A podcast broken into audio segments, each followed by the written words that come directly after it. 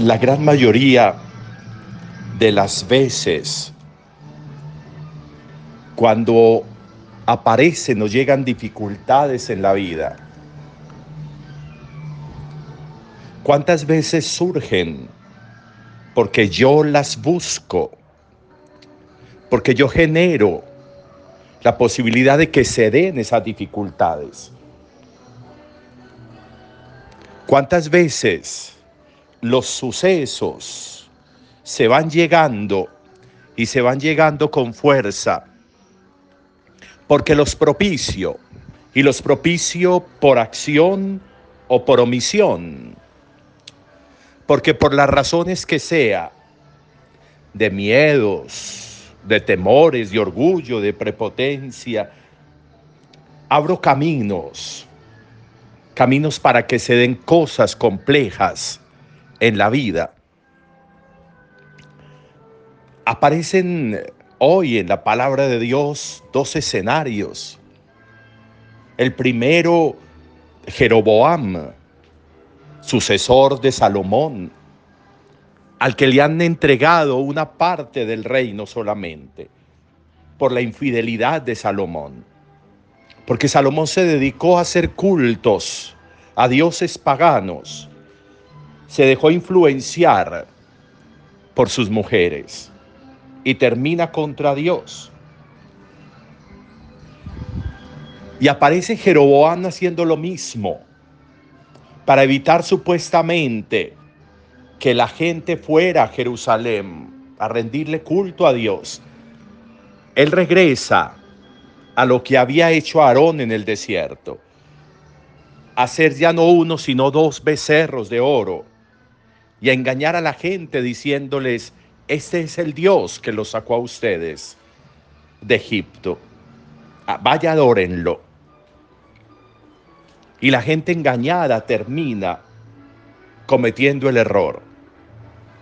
Y Jeroboam va a generar con eso el exterminio de su reino. Va a terminar ese proceso grande, enorme de David, del gran David, la infidelidad de Salomón y luego Jeroboam, en lugar de romper la cadena, le añade otro eslabón a esa cadena. Y van a terminar eh, peor que al comienzo. Va a ser peor lo de Jeroboam que lo de Salomón en último término. Y termina ahí. Dios ya le había hecho una promesa a David de restaurar su reino y poner un descendiente suyo que de verdad cuidara su reino, que de verdad hiciera eterno el reino. Y de esa promesa va a nacer Jesús, sucesor de David. Nos buscamos problemas. Jeroboam se lo buscó.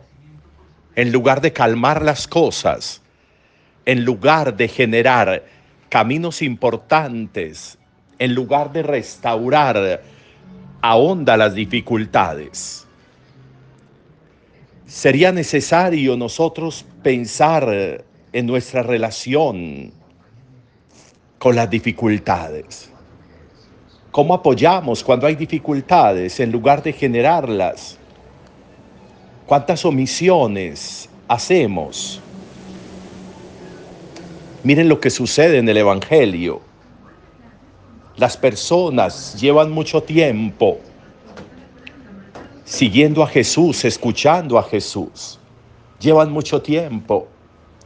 Ya tienen hambre. Ya están cansados ya están fatigados. Y Jesús quiere ayudarles. Jesús quiere, siente compasión, dice el texto. Y miren qué es lo que hacen los discípulos. Mándenlos para la casa. Mándelos a buscar comida. Mándelos para que ellos se encuentren por fuera donde alimentarse. Y por eso Jesús va a decirles cómo es necesario que ellos lo resuelvan. Resuelvan ustedes esto. Resuelvan ustedes la dificultad que tienen estas personas. Y por eso Jesús va a ser allí la multiplicación de los panes.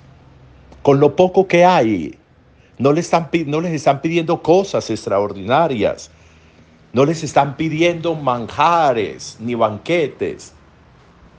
Le están pidiendo, les están pidiendo que calmen el hambre, que calmen la necesidad,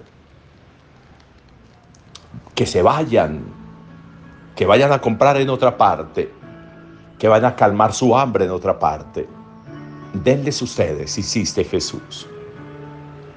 ¿Cuántas excusas, cuántas disculpas o cuántas justificaciones frente a las dificultades? ¿Cuánto confiar solo en nuestras fuerzas, sabiendo que son frágiles porque dependen de emociones y de sentimientos? Mi relación.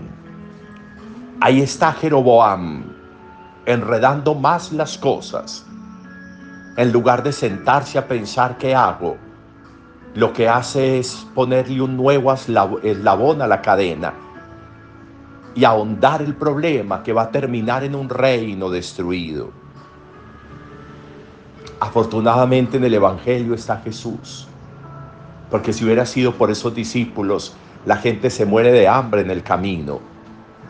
Si hubiera sido por la iniciativa de los discípulos, la gente se va triste, amargada, con hambre, con dolor, en lugar de hacer lo que pudieran hacer. Afortunadamente ahí está Jesús. Qué bueno que a veces afortunadamente pudiéramos intervenir para que muchas dificultades no se ahondaran, para que muchas cosas que comienzan se detuvieran pero ahondamos con una cosa, con la otra, con la otra, con la otra, y engrandecemos todo. ¿Cómo es mi relación con las dificultades y los tropiezos? Las propicio, las ahondo, evado, saco disculpas, le cargo la dificultad a otro. Importante de nuevo también una reflexión como esta teniendo ese suceso de Jeroboam en la primera lectura y de los discípulos en, las, en el Evangelio. Buen día para todos.